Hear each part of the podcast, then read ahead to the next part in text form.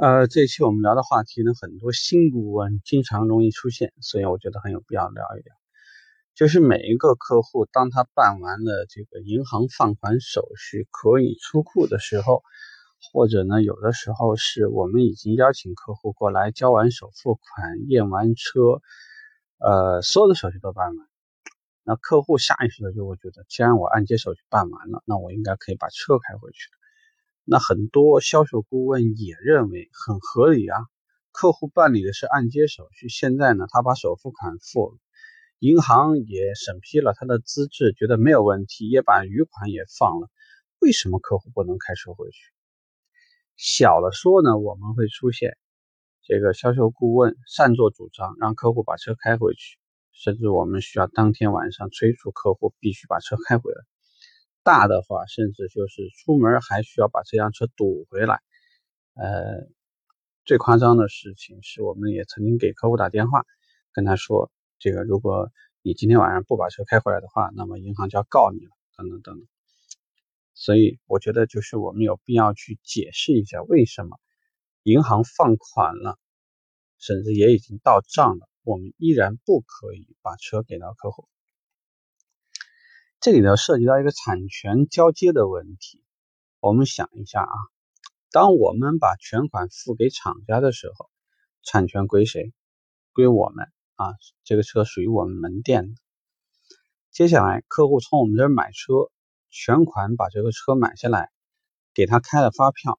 车交给他，这个时候车属于谁？属于客户。好，客户只付了首付款。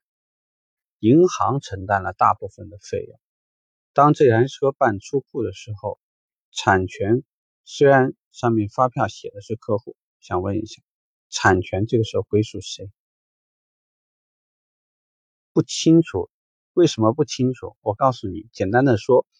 这台车虽然客户是以他名义买的，但是这台车里面可能有百分之七十的股份是银行所有的。但是当客户妥妥当当的把这台车开出去，不论是这台车现在出现交通事故被扣车了，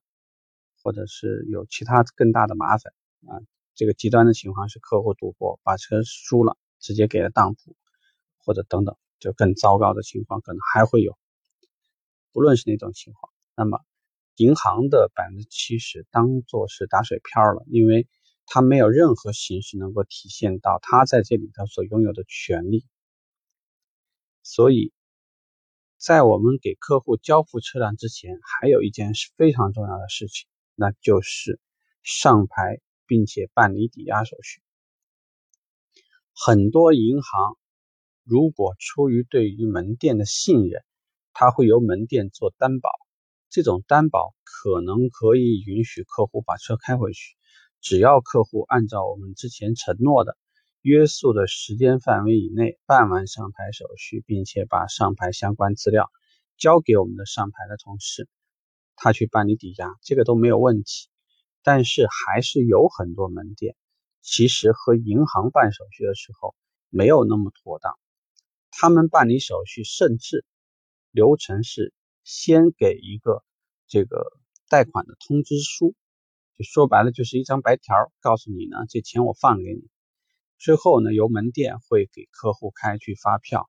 陪客户去上牌，办完抵押手续以后，把手续给到银行，银行再把贷款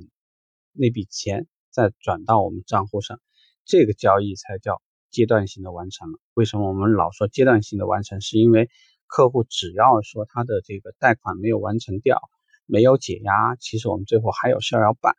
并不那么单纯。所以在这里呢，希望大家以后至少脑袋要长一根弦，那就是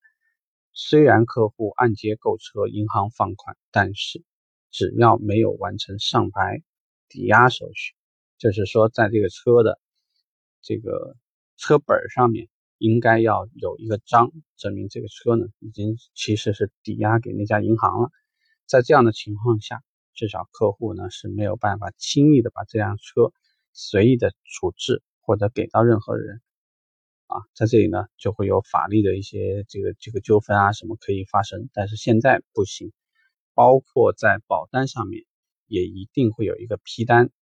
上面会去标注一些这个，如果说在呃事故到多少金额的时候，那么这个第一受益人是银行等等，会有一些这样的东西。不清楚，请你问一下，千万不要鲁莽行事，尤其是不要下意识认为我可以把车客给客户，这个时候还开心的送客户出门等等。接下来的话，你的麻烦可就大了。所以，如果有按揭客户，请务必小心处理。好，这个话题我们就聊着，希望不要犯错误，拜拜。